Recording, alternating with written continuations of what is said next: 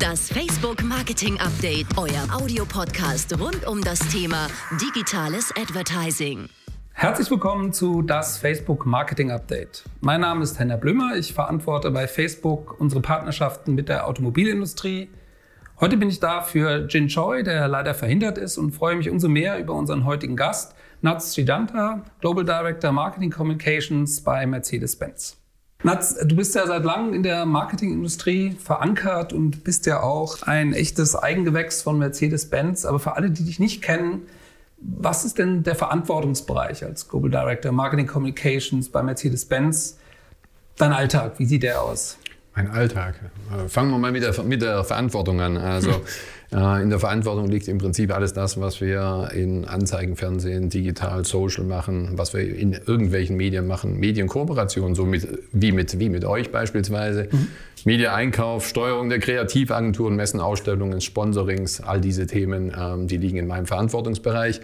Natürlich haben wir da in allen Märkten jeweils nochmal einzelne Marktverantwortliche. Nichtsdestotrotz steuern wir über die Regionen all diese Märkte an. Ähm, mit Zielen, mit KPIs, aber eben auch mit Inhalten, mit Content, den wir zentralseitig entwickeln und den wir dann global ausrollen. Wie sieht mein Tagesablauf aus, war deine Frage. Das ist gar nicht, das ist gar nicht so einfach. Er ist sehr, sehr unterschiedlich. Das stimmt in der Tat. Ähm, mhm. Manchmal extrem operativ, am, am, nächsten Tag wieder sehr, sehr strategisch.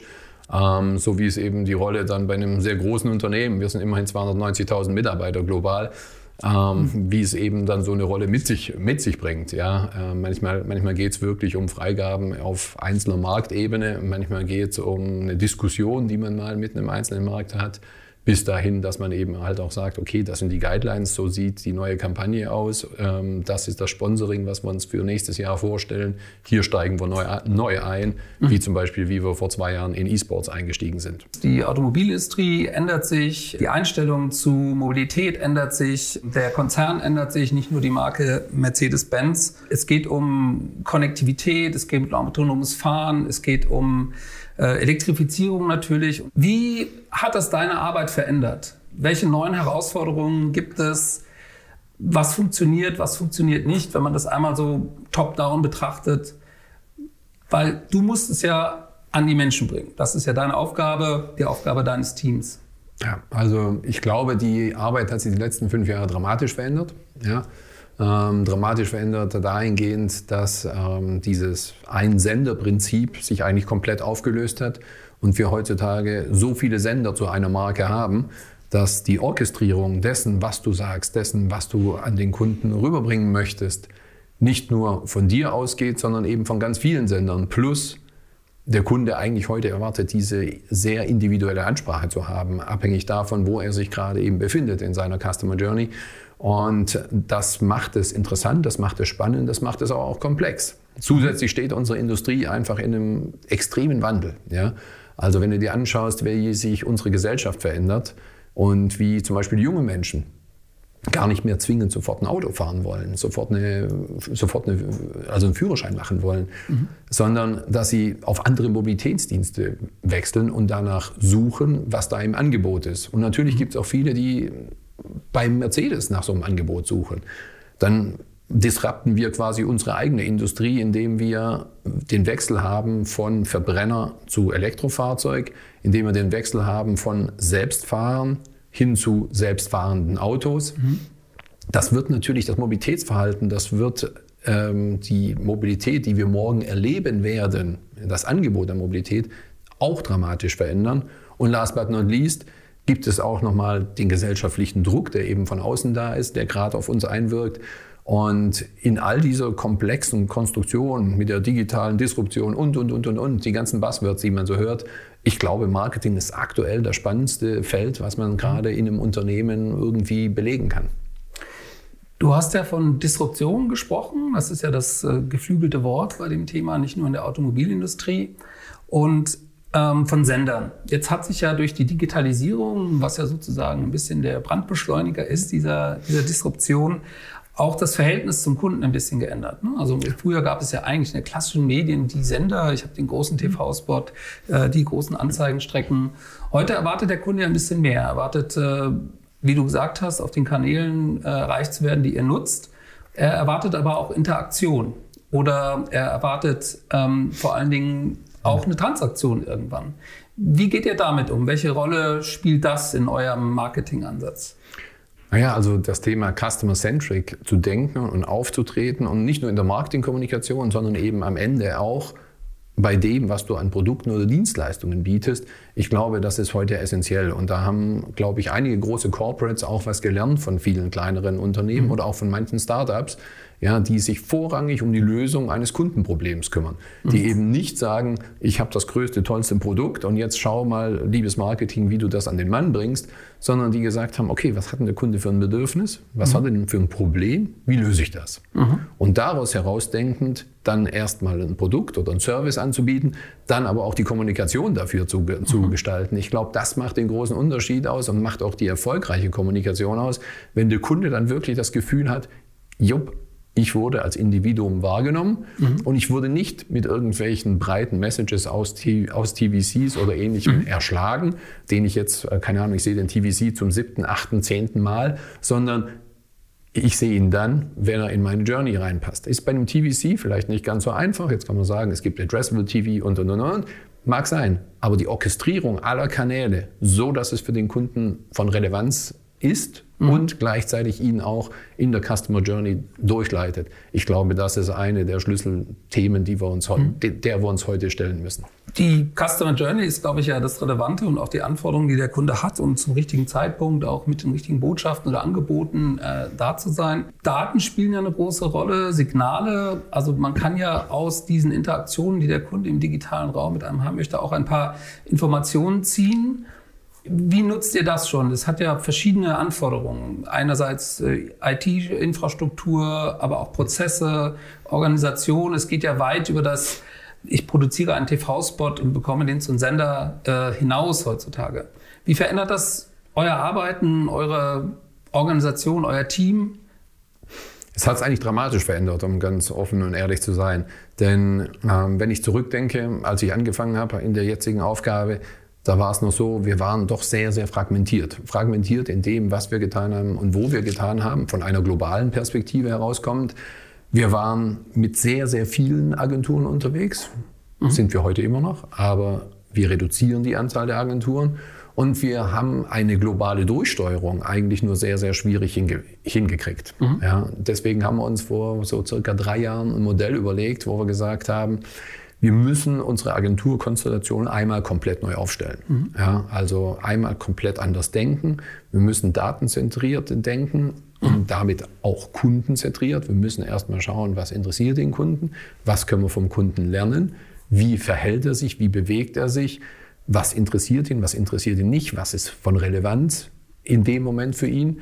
Und da drumherum müssen wir ein System aufbauen. Deswegen mhm. haben wir beschlossen, ja, wir pitchen einmal unsere, unsere, ich sag mal, globale Adaptionsagentur und machen nicht nur eine globale Adaptionsagentur daraus, sondern eine digitale Transformationsagentur. Mhm. Also jemand, der uns auch bei den Skills, die wir aktuell im Haus noch nicht hinreichend haben, helfen kann, uns da pushen kann, uns da treiben kann und uns eine Brücke schlagen kann bis zu dem Zeitpunkt, bis wir all diese Skills und all dieses Wissen in-house so haben, dass wir es eins zu eins auch in-house machen mhm. können. Mhm. Dafür haben wir einen, einen neuen globalen Agenturpartner gepitcht und mhm. einen auch customized dann entschieden. Mhm. Und im letzten Jahr haben wir dann auch unsere Media-Agentur neu oder unsere Medialandschaft neu aufgestellt und haben gesagt, neben, der Thema, neben dem Thema digitale Transformation brauchen wir einen zweiten starken Partner und der zweite starke Partner sollte quasi über das ganze Thema Media und Second-Third-Party-Daten mhm. in Anführungszeichen herrschen.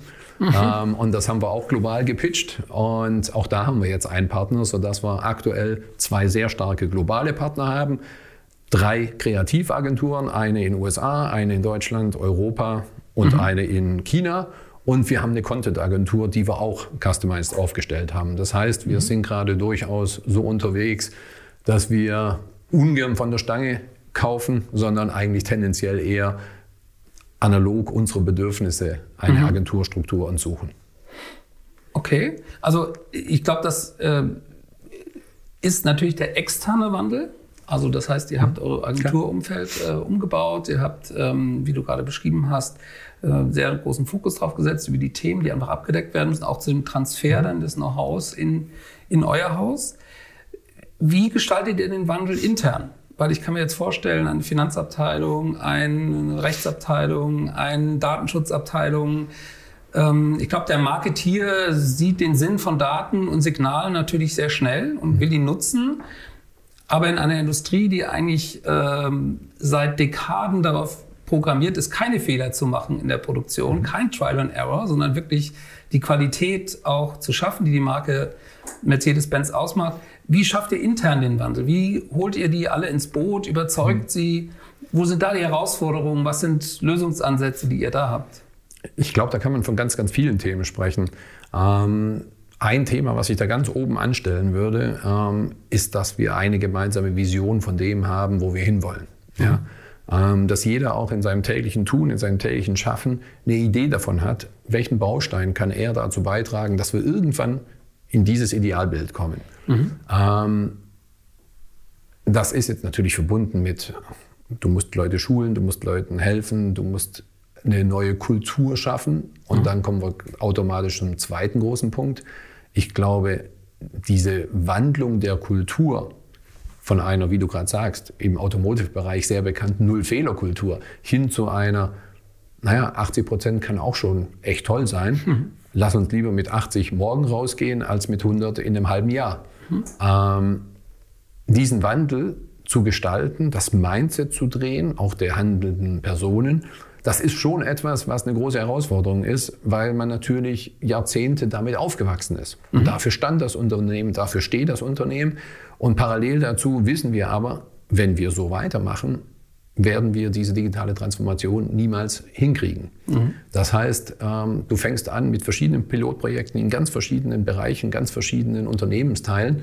Und wir bei uns im Marketing haben genauso angefangen, haben gesagt, wir fangen mal damit an. Und wenn der erste Fehler passiert, dann kommt das große zweite Thema, Kultur zum Tragen. Mhm. Ja. Und dann ist es auch gar nicht mal so sehr die Kultur eines jeden Einzelnen, sondern dann bezieht sich die Kultur vor allen Dingen auf die Führungskräfte. Wie mhm. reagierst du als Führungskraft, wenn dein Mitarbeiter einen Fehler gemacht hat? Mhm. Vielleicht ist es sogar gar nicht ein Fehler, vielleicht hat er einfach nur was entschieden, was du vielleicht nicht entschieden hättest. Ja. Muss ja. gar nicht falsch sein, kann sich sogar in drei Jahren als total richtig äh, entpuppen. Mhm. Ähm, aber der Umgang damit dann und das auch zulassen und das auch empowern von Mitarbeitern und zu sagen, pass auf, du hast die Verantwortung, du kannst das machen, du kannst das treiben, mhm. ich stehe voll zu dir. Parallel dazu, du hast auch jetzt die Kraft, Dinge zu verändern. Es ist nicht mhm. mehr so, dass du alles fünfmal abstimmen musst, sondern du kannst es durchtragen, durchpeitschen. Ähm, lass uns das Ziel festlegen, lass uns überlegen, an welchen Meilensteinen gucken wir einmal gemeinsam drauf. Mhm und dann wirklich auch loszulassen als Führungskraft. Ich glaube, das ist ein großer Veränderungsprozess, egal ob als Führungskraft oder eben als Mitarbeiter. Ähm, das bedarf schon neues Mindset, ein Verständnis von den Zielen. Das bedarf aber auch irgendwann mal, ich sage mal, Ruhm und Ehre für den Mitarbeiter. Mhm.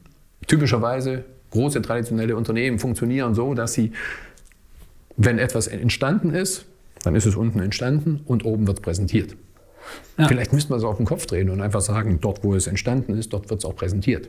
Mhm. Und ich glaube, wenn das authentisch und wahrhaftig wird in einem Unternehmen, dass sich das Mindset dreht, Kunde, datenbasiert denken, Problemlösung, anbieten, mhm. testen, schnell testen, ein MVP bauen, gucken, ob der funktioniert, auch mal mit 80 Prozent rausgehen, optimieren, skalieren und dann in eine Customer Journey einbauen. Ich glaube, wenn man diesen Zirkel hinkriegt, dann hat man richtig viel erreicht. Einmal zum Thema Marke. Mercedes-Benz ist ja eine traditionelle Marke, ist ähm, eine Premium-Marke, global äh, in den Rankings immer ganz hoch zu finden, was den Markenwert angeht. Hm, wie geht es weiter mit der Marke, wenn man nochmal also auf einer großen Ebene guckt oder auf der hohen Ebene schaut?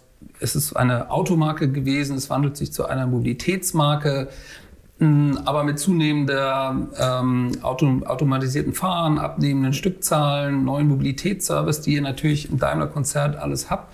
Welche Herausforderungen hat die Marke Mercedes-Benz? Wie würdet ihr sie weiter definieren, neben den ganzen neuen Angeboten, die ihr eigentlich mit eigenen Marken im Konzern abdeckt?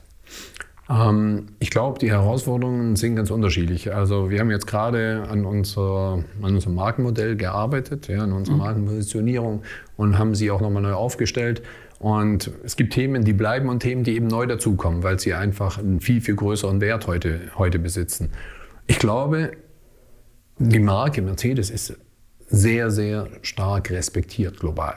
Mhm. Sehr, sehr viele Menschen sagen, ja, das ist eine tolle Automobilmarke, die ist weit vorne, die kann eine ganze Menge die ist sicher, die ist, ähm, die ist äh, also sicher, langlebig, ähm, sie ist verlässlich, ja, mhm. sie ist total up-to-date, was irgendwelche Innovationen angeht. Aber es gibt eben Themenbereiche, wo ein paar Brand-Sentiments nicht so beim Kunden durchschlagen. Mhm. Beispielsweise, wir sind respektiert, aber nicht zwingend geliebt. Mhm. Ja? Und ich glaube, dass, dass wir als starke Marke auch eine gewisse, wie soll ich sagen, Liebe ähm, bei dem Kunden erwecken müssen. Mhm. Ja? Ähm, wir freuen uns, dass gerade dieses Brennsentiment über die letzten Jahre mehr und mehr gestiegen ist. Mhm. Und ähm, warum glauben wir so fest daran, dass wir das erreichen müssen? Weil wir gerade dann, wenn es in, in neue Ökosysteme geht, wenn es darum geht, was kann die Marke noch alles anbieten, dann wagt sich der Kunde ja auch in neue Produkte, in neue Services hinein. Mhm. Und dort muss er das Gefühl haben, die Marke, der ich vertraue, die Marke, die ich liebe, die Marke, die mir dieses Ease of Use bietet, mhm. ja, das ist meine erste Anlaufstation. Das ist diejenige, wo ich zuerst hingehe, wenn es ums Thema Mobilität geht. Mhm. Ja. Ähm, das bedeutet natürlich auch für eine Marke wie uns, die eher im Premium-Luxusbereich ansässig ist, dass wir uns zum Beispiel um das Thema Nahbarkeit kümmern. Ja, mhm. dass wir einfach sagen, wie werden wir nahbarer? Wie werden wir nicht so distanziert? Ja, Luxus hat immer eine gewisse Distanz zur Folge. Mhm. Ähm, Distanz ist aber heute definitiv auch im Luxus nicht mehr so sehr gefragt. Mhm. Dementsprechend müssen wir da anders auftreten, müssen wir da anders rangehen. Und das verändert die Marke, das verändert die Markenpositionierung, das verändert, das verändert die Art, wie wir kommunizieren und wie wir auftreten. Es ist interessant, weil hm, ich weiß noch, vor ein paar Jahren wurde immer gesprochen, es gibt die klassische Markenführung und es gibt die digitale Markenführung und irgendwie muss das zusammenpassen. Welche Rolle spielen denn soziale Medien? Ähm, in, ihr seid stark auf Instagram, eine der führenden äh, Automobilmarken auf Instagram und die Frage ist mir immer, Mensch, da steht man in einem Team, man macht teure Produktionen, äh, die ganzen Content-Anforderungen heutzutage, die man hat. Und dann kommt irgendjemand auf Instagram und batscht dann Smiley drauf. Ist das dann noch die Marke, so wie ihr sie wollt? Oder inwieweit ist denn ein Kunde auch so, arbeitet er eigentlich mit an der Marke, mit den im digitalen Raum, in den Möglichkeiten, mit der Marke zu interagieren, bis hin zu meinem etwas banalen Beispiel, muss ich sagen? Ich, ich stelle dir, die, stell dir die Frage mal andersrum. Ähm, wann hast du angefangen, Emojis in deine Textnachrichten reinzunehmen? Oh, das ist eine gute Frage. Ich würde mal sagen, vor ein paar Jahren, um mich nicht äh, okay. Warum hast du das getan?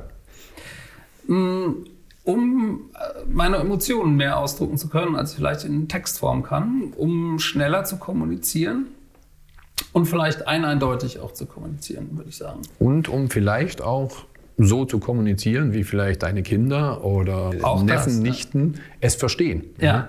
Ich glaube, ähm, diese extrem zentrierte Sichtweise auf die Marke, wie vorhin schon mal erwähnt, es gibt nicht mehr nur diesen einen Sender. Es mhm. gibt heute sehr viele. Wenn ich heute auf Instagram gehe und sage, wie viele Sender stehen denn hinter Mercedes-Benz? Mhm. Da findest du wahrscheinlich, ich weiß ehrlich gesagt nicht, wie viele Treffer es sind. Ich glaube, es sind, keine Ahnung, ich schätze mal 300 oder so. Ja. Das heißt, der Kunde muss auch erstmal den richtigen Originalabsender finden. Mhm. Dafür versuchen wir zu sorgen, ja, natürlich. Aber auf der anderen Seite schaut er sich auch ganz, ganz viele andere Sender an. So. Und was musst du dann hinkriegen als Marke? Du musst irgendwie nahbarer werden. Du musst irgendwie das Gefühl, dem Kunden das Gefühl geben, okay, hier ist ein Sender, hier ist jemand, der versteht mich, der weiß, was ich will, der weiß, was ich brauche. Und du passt dich dann eben auch in der Kommunikation peu à peu dem an, was der Kunde sich von dir, sich von dir wünscht. Wir duzen heute teilweise Kunden. Hätten wir das vor ein paar Jahren getan? Wahrscheinlich nicht. Mhm. Ja, das Social äh, oder, oder das Social Web oder das, äh, die sozialen Medien, die haben da heute einen hohen, hohen Einfluss auf das, wie wir kommunizieren, wo wir kommunizieren, wie wir auch inter, interagieren mit unseren Kunden. Du hast es vorhin erwähnt, wir sind auf Instagram sehr stark. Das ist absolut richtig.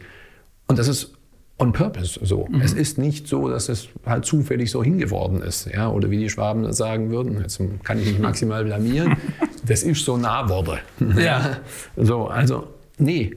Wir haben vor ein paar Jahren gesagt, lass uns auf Social dominieren. Lass uns auf Social Nummer eins sein. Warum? Weil es gibt viele Produkte. Ein großer Wettbewerber von euch sagt, wenn du ein Produkt zweimal am Tag in die Hand nimmst, ist es super. Was ist Auto wirklich, ein bisschen schwer ist. Ist es wirklich super? Nein, du nimmst es zweimal am Tag in die Hand. Du ja. fährst morgens damit ins Büro, fährst abends damit wieder zurück. Bist du deswegen irgendwie verankert in der Lebenswelt des Kunden? Nee, bist du nicht. Deswegen mhm. haben wir gesagt, lass uns auf Social sehr stark werden. Wir sind aktuell auf Social in fast allen Kanälen auf eins. Und wir vereinen, ich glaube, knapp 50 Prozent der Interaktionen auf Instagram im Automotive-Bereich auf uns. Mhm. Das ist eigentlich genau das, was wir erreichen wollten. Wir wollten in diese Kommunikation mit dem Kunden kommen. Wir wollten da hineinkommen, dass sich der Kunde eben nicht nur als Empfänger fühlt, sondern dass er anfängt, mit uns zu kommunizieren. Mhm. Und somit hat sich natürlich auch die Kommunikation ganz, ganz drastisch gewandelt. Und somit sind dann auch irgendwann Emojis reingekommen. Somit sind dann auch nicht mehr nur die typischen Corpo-Schriftarten von Mercedes ins Bild gekommen, sondern eben auch andere Schriftarten mit reingekommen. Das wandelt sich alles und wir glauben auch fest daran, dass sich das noch mehr wandeln wird. Mhm. Ihr habt ja auch, seid ja auch innovativ. Ihr habt auf Instagram einen Filter gemacht, zum Beispiel bei eurer mhm. letzten Kampagne. Wie trackt ihr, ob sowas erfolgreich ist? Ob das, äh, also du hast die Zielsetzung gerade erklärt und gerade Instagram treffen sich ja sowohl Händler wie Autoenthusiasten, Marken. Ähm, eigentlich ist es ja so ein bisschen Melting Pot bei der Automobilindustrie, beim Thema Auto, auch bei anderen Themen. Wie merkt ihr oder wie trackt ihr intern, ob sowas jetzt einfach nur ein Innovationsstand ist, um zu sagen, das Thema Innovation bei Mercedes zu postulieren oder inwieweit das einfach eine Wirkung hat auch in der Zielgruppe? Ähm, wir sind jetzt gerade dazu übergegangen und bauen das gerade eins zu eins auf, dass wir anhand unseres neuen Markenmodells unsere Brand-Sentiments auch wirklich draußen quasi in unseren Käufer- oder Kommunikationszielgruppen überprüfen und schauen, wie die sich, die, wie die sich entwickeln. Ja? Ähm, dazu bauen wir gerade ein System auf, wie gesagt, und werden dann anfangen, genau so zu tracken und auch unsere Kommunikation dann daran auszurichten, zu sagen, was sind denn Brand-Sentiments, die wir stärken wollen mhm. und dann darauf eben mehr einzuzahlen als auf Brand-Sentiments, wo wir sagen, okay, die haben schon ein Niveau, was wir erreichen wollten. Ähm, das wird unsere Kommunikation noch einmal verändern, ähm, weil sie natürlich noch mehr darauf ausgerichtet sein wird, was interessiert denn den Kunden? Worüber will er sich denn mit uns unterhalten? Oder worüber redet er mit seinen Freunden oder in seinem Umfeld, in seinem sozialen Umfeld, wenn es um die Marke Mercedes geht? Mhm. Ja?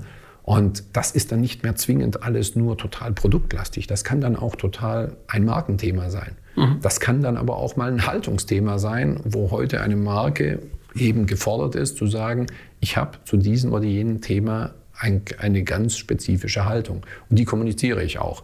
Das heißt, ähm, da wird sich in den nächsten Monaten und Jahren sehr, sehr viel verändern, in dem, wie wir auftreten, was wir tun und auch, wie wir den Kunden dabei mit einbeziehen. Es ist ganz interessant, weil ihr habt ja relativ viele Formate. Also von so einer Mi-Convention, die dieses Jahr wieder stattfindet. Ihr habt äh, Mi-Stores, also ihr versucht natürlich auch diese 1 zu 1 Kundenbeziehung mit dem Kunden aufzubauen. Ähm, die Fashion Week, also ganz unterschiedliche Formate. Wie läuft das alles zusammen und wie wie wichtig ist da Social Media? Weil das sind ja nicht immer die gleichen Menschen, die die verschiedenen Angebote wahrnehmen. Trotzdem versucht ihr natürlich, dass das alles irgendwie auf die Marke Mercedes-Benz im Weiteren auch einzahlt. Also es ist ja alles für sich sehr einleuchtend, das zu tun und auch aus einer markenstrategischen Sicht sehr, sehr einleuchtend.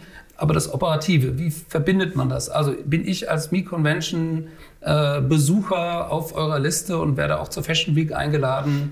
Ähm, oder in den äh, Mi-Store in meiner Stadt, wenn es einen gibt, dort zu einem, zu einem Event. Aber es ist in der Tat eine der großen Herausforderungen, wie wir, wie wir genau das hinkriegen. Ja? Und ähm, offen gesagt, ich bin da auch liebend gerne auch mit anderen großen Marken im Austausch, sei es nur Amazon oder sonst jemanden, wo ich versuche herauszufinden, wie kriegen es denn andere hin, quasi analoge Formate mit digitalen Formaten in Einklang zu bringen und auch zu sehen, wo der Kunde sich überall bewegt. Klar, dafür gibt es zwischenzeitlich die eine oder andere technische Lösung.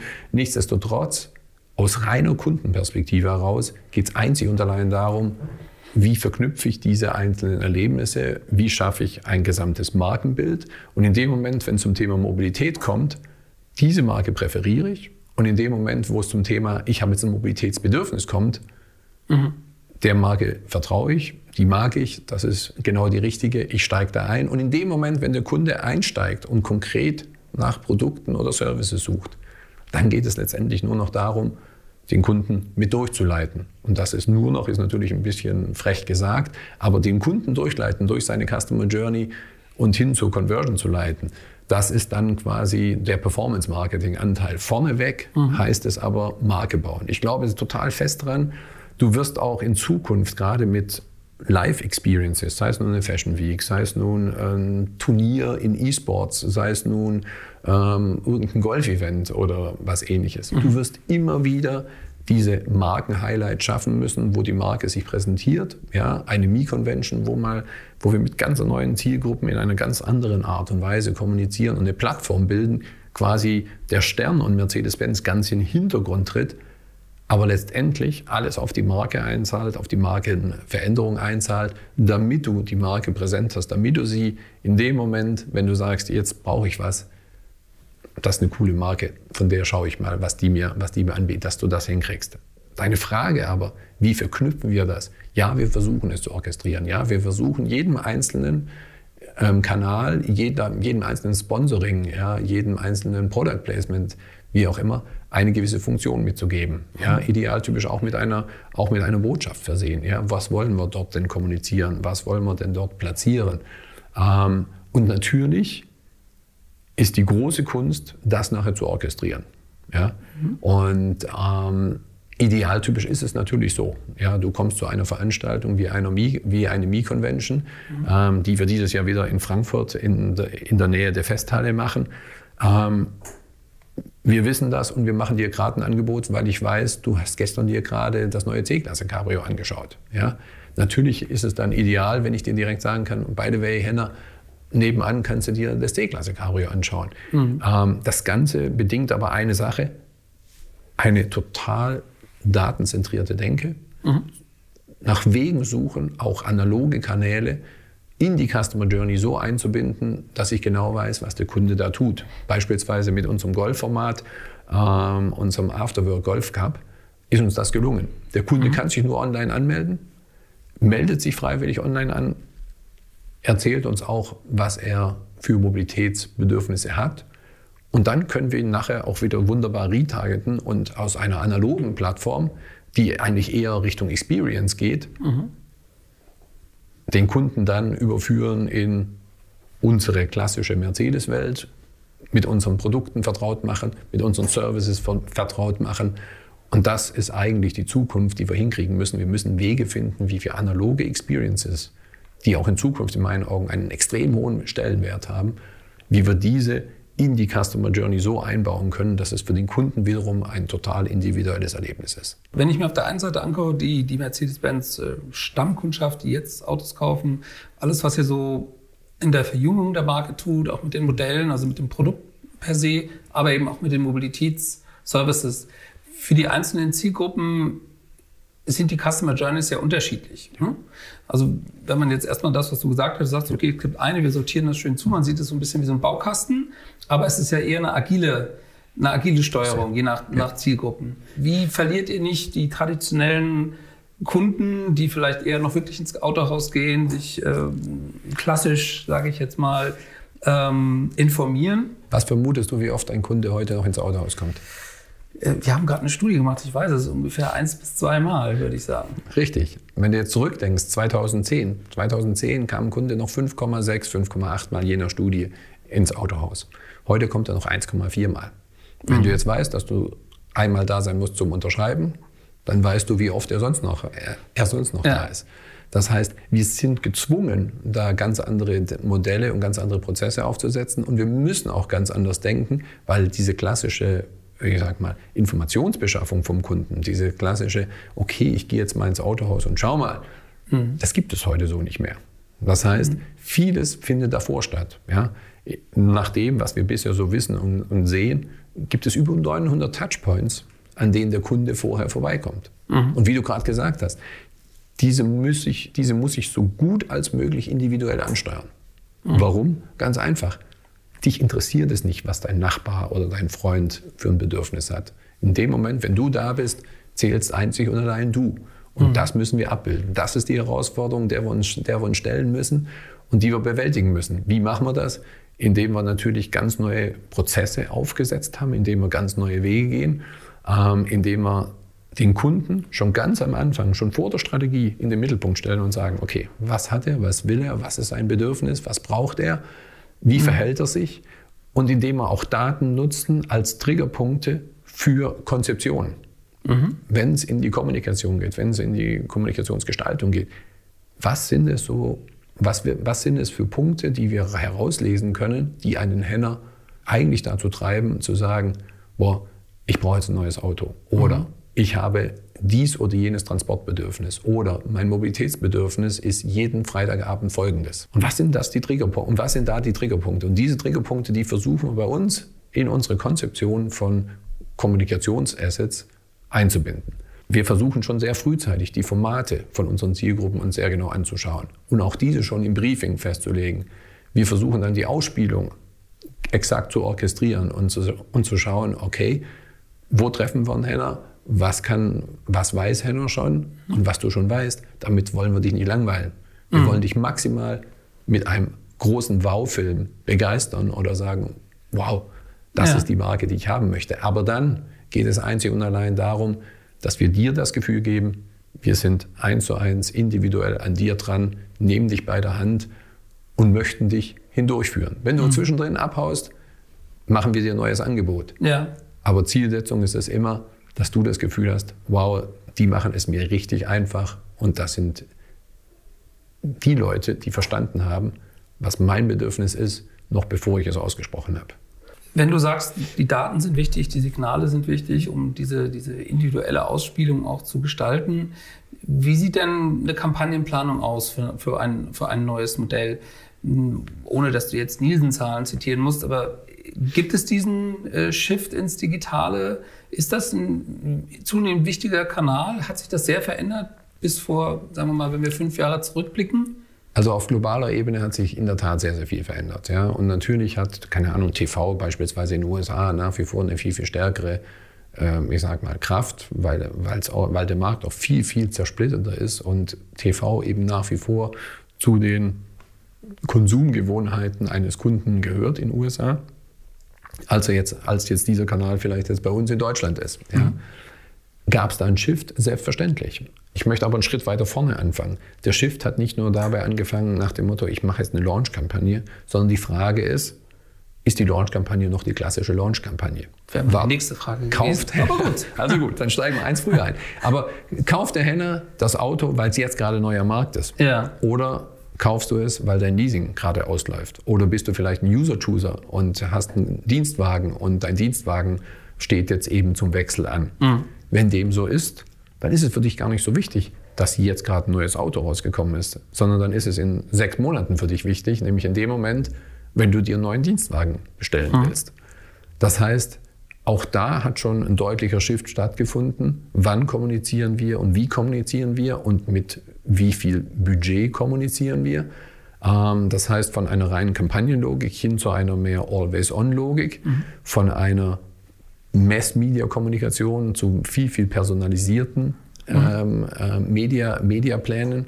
Da hat sich schon sehr, sehr viel verändert und klar ist so, Digital hat einen höheren Raum eingenommen, einen weiteren Raum eingenommen und natürlich damit auch der Content, der, der, der produziert wird. Wenn ich mir Content produziere, was ich mir vorrangig auf dem Fernsehen anschaue oder auf großen Bildschirmen anschaue, dann filme ich den anders, als wenn es Content ist, den ich vorrangig auf einem kleinen Display anschaue. Mhm. Und dementsprechend hat sich an jedem Punkt diese, dieser Plan verändert, also der Mediaplan. Nicht nur der Mediaplan selber, sondern die Assetplanung. Ich nenne es immer so, wir brauchen in Zukunft viel, viel mehr atomized Content. Ja? Mhm. Also Content, den es in vielen einzelnen Bruchstücken gibt und den dann auch eine, in naher Zukunft eine Maschine komplett selbstständig zusammensetzen kann und sagen kann, an dem Moment, wenn wir ein Henry retargeten, geht es eigentlich darum, die für dich perfekte Botschaft auszu, auszuspielen. Und das können wir nicht mehr menschlich machen, indem einer sagt, der braucht jetzt diese Headline und der braucht das Bild und der braucht diesen Call to Action mhm. und, und, und, und, und, sondern das wird quasi morgen eine Maschine machen. Das heißt, ihr versucht eigentlich für die, die kaufbereit sind oder im Markt sind, sozusagen relevantere Inhalte zur Verfügung zu stellen, bis hin zu genau. einer möglichen Personalisierung. Und so eine Launch-Kampagne ist ja dann eigentlich mehr so eine Markenkampagne. Sagen, das neueste Modell, die neueste Technik, ähm, das neueste Markenpostulat. Genau. Damit triffst du natürlich die, die irgendwie gerade zu dem Zeitpunkt noch ein Auto kaufen wollen, aber die du gleichen Inhalte kannst du ja später im Prinzip auch wieder benutzen, um die Leute zu erreichen, wenn sie wirklich im Markt sind. Das heißt ja, wenn ja, ich das richtig verstanden habe, oder ist diese Atomisierung eigentlich dass du noch viel mehr Inhalte benutzt. Du machst natürlich zwei Dinge. Auf der einen Seite baust du Marke, ja, mhm. du baust Marke und sicherlich, äh, und sicherlich brauchst du die großen, wie ich immer äh, sage, diese Wow-Momente mit der Marke. Das heißt, mhm. das heißt im Experience-Marketing, es gab viele Menschen, die auf der ersten Mi-Convention vor zwei Jahren waren und gesagt haben, wow, dass Mercedes sowas gemacht da hat. Da war ich übrigens. Da sagst du sowas. Jetzt, was hast du denn gesagt? Vielleicht frage ich dich mal, was hast du denn damals gesagt? Also ich fand es schon ähm, überraschend im positiven Sinne, dass ein, eine Automobilmarke eigentlich sich wegbegibt von ihrem eigentlichen Kern, dem Automobil oder sogar der Mobilität und vielmehr hingeht zu mh, sozialen Themen, also kulturellen Themen der Digitalisierung, grundsätzlich das Thema Disruption, Veränderungen und eigentlich alle Bereiche, die damit äh, verbunden sind, beleuchtet. Und das fand ich ganz interessant. nicht einfach nur zu sagen, okay, wir arbeiten jetzt uns an unserer eigenen Industrie, an unseren eigenen Herausforderungen ab, sondern die Themen etwas weiter zu spannen. Das fand ich, was es, auch gut war für die Marke, weil es war unerwartet. Es ist aber ein Konzept der Interaktion. Mhm. Ich kann dir auch sagen, warum. Es ist ein Konzept, so wie wir vorhin schon mal dran vorbeigekommen sind. Es ist ein Konzept zu sagen, lass uns eine Plattform bieten, wo Menschen sich zu gewissen Themen, klar, wir haben natürlich ein paar Themenfelder definiert, über die wir reden wollen, ähm, austauschen können und auch durchaus kontrovers diskutieren können. Also das heißt, mhm. es wird nicht gefiltert von uns, was du jetzt da auf der Bühne sagen darfst, sondern wir lassen bewusst einen gewissen Diskurs zu, wir lassen dadurch auch eine gewisse Friktion zu, das ist so, ähm, aber wir hören zu. Mhm. Wir hören zu, was die Themen sind in der Gesellschaft, die die Gesellschaft bewegen. Und wir versuchen dann in anderen Formaten Antworten darauf zu bringen. Mhm. Und natürlich dann auch mit Produkten und Services Antworten darauf zu bringen. Weil auch das ist ein Teil dessen, zu sagen, lass den Kunden in den Mittelpunkt stellen, lass erst mal schauen, was beschäftigt ihn denn? Was betreibt ihn denn um? Wo liegen denn die Probleme? Wo liegen denn die Sorgen und die Nöte? Und mhm. was können wir darauf dann antworten? Und ich glaube, wenn du da vorne schon so anfängst, dann hast du eine Chance, wenn es nachher um Kampagne oder Always-On-Maßnahmen so geht, ähm, geht, ganz anders zu denken und ganz anders heranzugehen. Nämlich, nämlich zu sagen, okay, ist jetzt für den Kunden wirklich der Newswert das neue Auto? Mhm. Ist jetzt der Newswert die Technologie. Wir haben vorhin bei der Veranstaltung gehört, es gibt manche Ingenieure, die immer noch versuchen, die nächsten 0,3 Prozent besser zu werden. Mhm. Erlebt das der Kunde? Ist das wirklich sein Problem? Oder sollen, sollten wir unsere Kraft nicht auf ganz andere Themen setzen, nämlich zu sagen, guck mal, wie innovativ die Marke ist. Schau mal, was die Marke alles tut und du kannst ihr vertrauen. Mhm. Ja, und zwar nicht nur im heutigen Ding, sondern auch in Dingen, die in der Zukunft kommen. Ja, wir wissen von unseren Kunden, ähm, das Thema Sicherheit ist bei ihnen sehr, sehr wertgeschätzt. Mhm. Absolut. Jetzt verändert sich aber das Automobil. Das Automobil zukünftig fährt autonom. Höchstwahrscheinlich werden 90, 95 Prozent der Unfälle durch Car-to-Car-Kommunikation in Zukunft wegfallen. Mhm. Also wird das Thema Sicherheit einen anderen Rang einnehmen. Das Thema Datensicherheit wird aber gleichzeitig einen sehr, sehr hohen Rang einnehmen. Und ähm, dementsprechend müssen wir als Marke darauf reagieren, müssen wir als Marke die Kommunikation verändern, andere Themen in den Mittelpunkt stellen und nach wie vor anhand unserer Brand Sentiments sagen, dafür stehen wir als Marke, das kannst du, da kannst du sicher sein, das werden wir liefern, darauf kannst du dich verlassen, wir bieten dir ein Ease of Use im Handling mit unseren Produkten, mit unseren Services. Ja? Mhm. Wir nehmen dir Dinge ab, wir antizipieren, was du brauchst und was du nicht brauchst. Ja? Und wir bundeln das so, um es dir möglichst einfach zu machen. Mhm. Also ich glaube, da, da verändert sich schon sehr vieles und das hat auch massiven Einfluss auf die Kommunikation, weil es eben nicht mehr um viele nitty-gritty-Themen geht, sondern es geht darum, an einzelnen Themen am Fahrzeug festzumachen, am Produkt oder am Service festzumachen Wofür steht die Marke? Was kann die Marke? Mhm. Und in dem Moment, wenn du dich für das Produkt entscheidest oder sagst, das ist zumindest ein Produkt, über das ich nachdenke, mhm. dann willst du auch nicht mehr zwingend den Markenfilm sehen. Dann willst du auch nicht mehr zwingend sehen, High Glossy, was alles. Nein. Mhm. Dann hast du eine Frage, keine Ahnung, wie viel Platz hat das? Wie viel, wie viel Kofferraumvolumen ist da drin? Wie einfach kriege ich mein Telefon damit verbunden? Mhm. Kann ich die und die Dienste, die ich irgendwo auf dem Telefon habe, auch im Auto eins zu eins ausspielen? Das sind dann die Fragen, die vielleicht für dich Relevanz haben. Mhm. Und darauf müssen wir in der Kommunikation reagieren. Du hattest vorhin noch mal ein bisschen ähm, stärker noch mal rausgestellt den Premium-Anspruch ähm, der Marke, als wir über die Marke gesprochen haben. Was ist denn Premium in der Zukunft? Also wenn wir schauen, Connected Cars, neue Services, elektrische Autos bis hin zum autonomen Fahren, ist es dann die längere Batteriedauer, Reichweite, also Reichweite des Autos mit der Batterie? Ist es äh, Premium-Contents für die äh, Besatzung eines autonomen, autonom fahrenden Autos? Was ist für mich als zukünftiger Mercedes-Kunde über all diese Möglichkeiten, wo die Automobilindustrie sich ja transformiert, eigentlich dann Premium? Ich würde einen Schritt höher gehen. Ich glaube nicht, dass Premium allein ausreicht. Ich glaube, wir müssen einen gewissen Luxus bieten und wir stehen auch für einen gewissen Luxus. Äh, Premium versuchen heute sehr, sehr viele zu bieten. Ich glaube, mhm. wir müssen uns da eine Stufe höher setzen und sagen, wir bieten einen gewissen Luxus.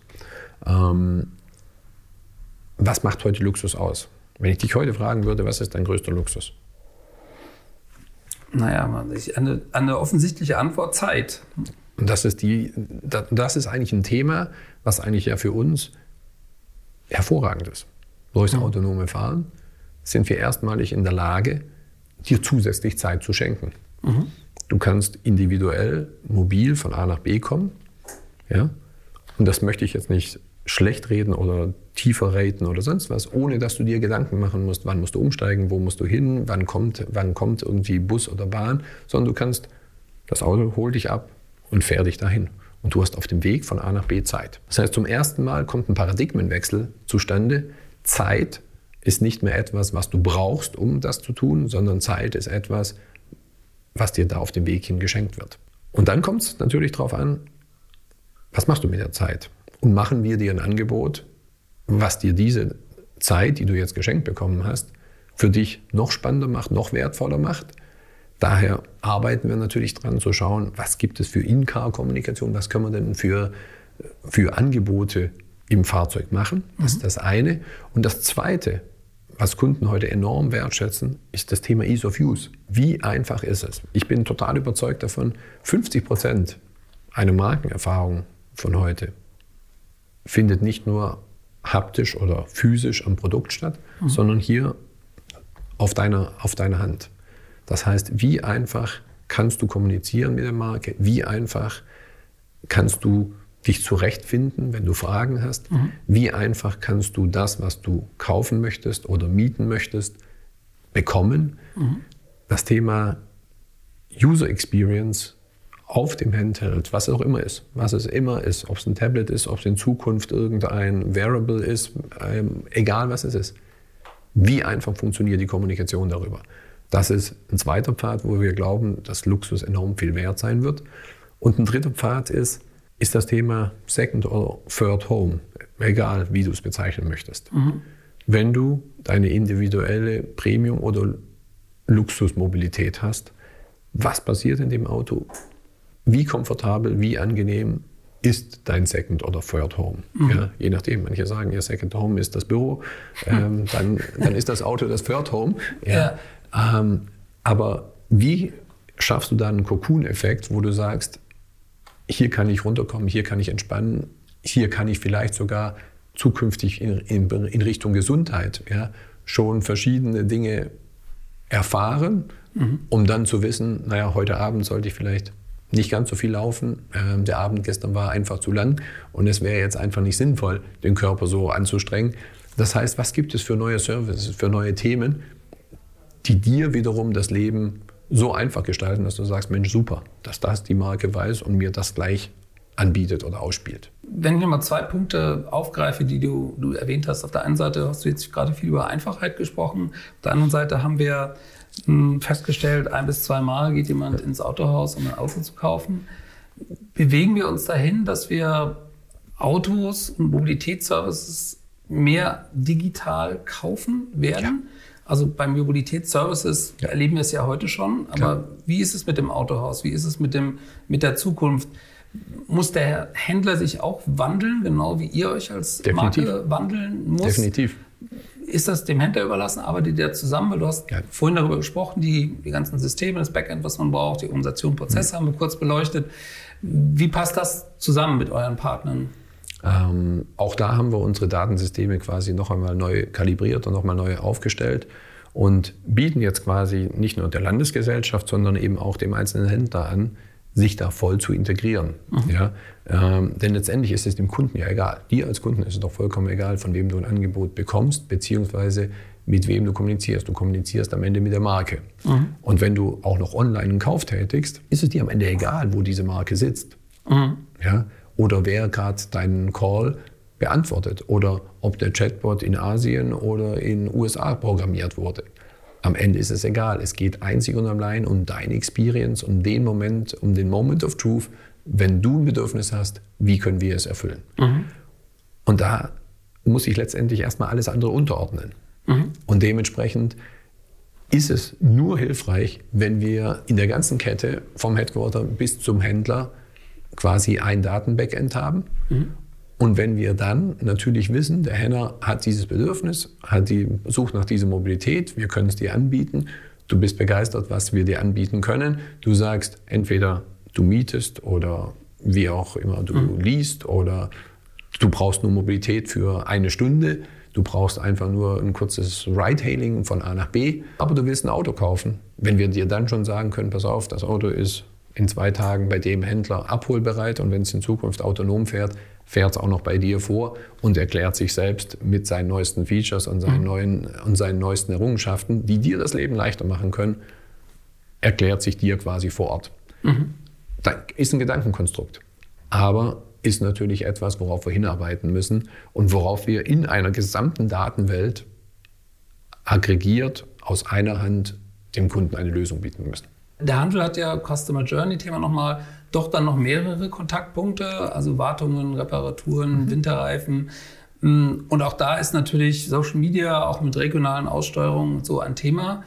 Ist das ein Thema bei euch in, in Handelsgesellschaften? Selbstverständlich. Also es gibt Märkte, ähm, wo wir quasi bis zum Handel runter vorgefertigten Social Media Content anbieten. Mhm. Ja. Ähm, es gibt aber auch äh, Märkte, wo wir jetzt gerade schon den Online-Verkauf erproben ja, mhm. und sagen, okay, da hat natürlich, da ist natürlich die Rolle des Händlers eine ganz andere, mhm. als, sie, als sie es bisher war. Ähm, nichtsdestotrotz, und das ist das Spannende daran, ähm, in dem Moment, wo man konfrontiert ist damit, mhm. in dem Moment wird es Realität. Und in dem mhm. Moment, wo es Realität wird, fängt ein gewisse, eine gewisse Discomfort Zone an. Mhm. Und in dem Moment ist man bereiter, Dinge zu verändern oder viel weiter zu springen. Mhm. Ähm, und wir haben festgestellt, dass da sehr viele Händler zwischenzeitlich verstehen, was sich verändert. Mhm. Und auch an vielen Stellen schon erkannt haben, was wir zum Beispiel mit einer einheitlichen Datenstruktur machen können. Was wir mit einer koordinierten Ausspielung, orchestrierten Ausspielung von Inhalten an den Kunden, was wir damit ausrichten können. Mhm. Und an anderen Stellen starten wir mit Pilotprojekten, zeigen auf, wie sich datenbasiertes, kundenzentriertes Marketing für den Händler auszahlen kann. Und über solche Beweispunkte mhm. kriegt man dann auch sehr schnell eine Überzeugung hin, ja, es verändert sich was, ja, es dreht sich was, aber auf der anderen Seite eröffnen sich auch ganz neue Chancen für mich als Händler. Und diese Chancen zu ergreifen, da arbeiten wir natürlich sehr eng mit dem Händler zusammen. Super, schon mal vielen Dank soweit. Das war eine große Rundreise durch Mercedes-Benz Marketing. Eine Frage habe ich noch. Klar. Hm, wenn ich jetzt geboren werde und äh, in zehn Jahren, was glaubst du, wäre mein erster Touchpoint mit der Marke Mercedes-Benz? Höchstwahrscheinlich der Krankenwagen, der deine Mutter äh, mit dir zusammen in die Klinik fährt. Gut, also das Auto brauchen wir weiterhin. Nats, vielen Dank. Es war sehr unterhaltsam, sehr äh, informationsreich. Ich hoffe auch für alle Hörer. Vielen Dank. Vielen Dank und ja, einen schönen Tag noch. Ja, gleichfalls. Das Facebook Marketing Update mit Jin Choi. Jetzt abonnieren in der Podcast-App eurer Wahl und up to date bleiben.